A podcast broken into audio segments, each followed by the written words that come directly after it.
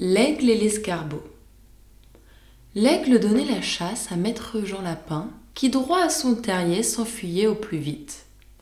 Le trou de l'escarbot se rencontre en chemin.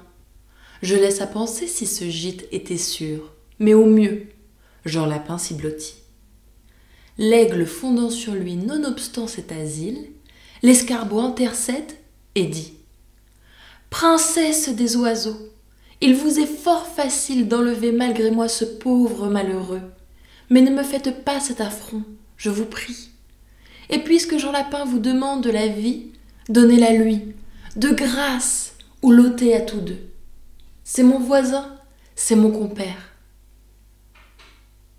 L'oiseau de Jupiter, sans répondre un seul mot, choque de l'aile l'escarbot, l'étourdit, l'oblige à se taire enlève Jean Lapin.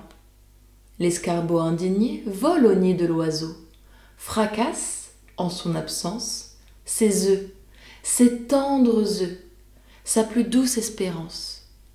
Pas un seul ne fut épargné. L'aigle étant de retour et voyant ce ménage, remplit le ciel de cris et, pour comble de rage, ne sait sur qui venger le tort qu'elle a souffert. Elle gémit en vain sa plainte au vent se perd. Il fallut pour sept ans vivre en mer affligée.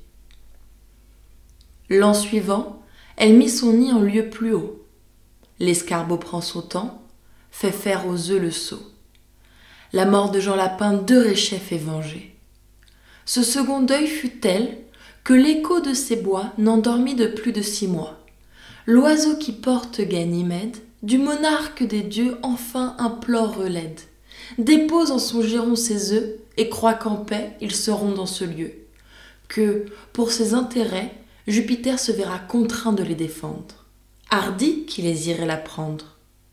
Aussi ne les y prit-on pas. Leur ennemi changea de note. Sur la robe du dieu fit tomber une crotte. Le dieu la secouant jeta les œufs à bas. Quand l'aigle sut l'inadvertance, elle menaça Jupiter d'abandonner sa cour d'aller vivre au désert, de quitter toute dépendance, avec mainte autre extravagance. Le pauvre Jupiter se tut.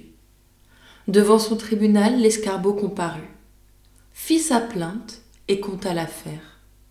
On fit entendre à l'aigle enfin qu'elle avait tort. Mais les deux ennemis ne voulant point d'accord, le monarque des dieux s'avisa, pour bien faire, de transporter le temps où l'aigle fait l'amour en une autre saison, quand la race escarbotte est en quartier d'hiver, et comme la marmotte se cache et ne voit point le jour.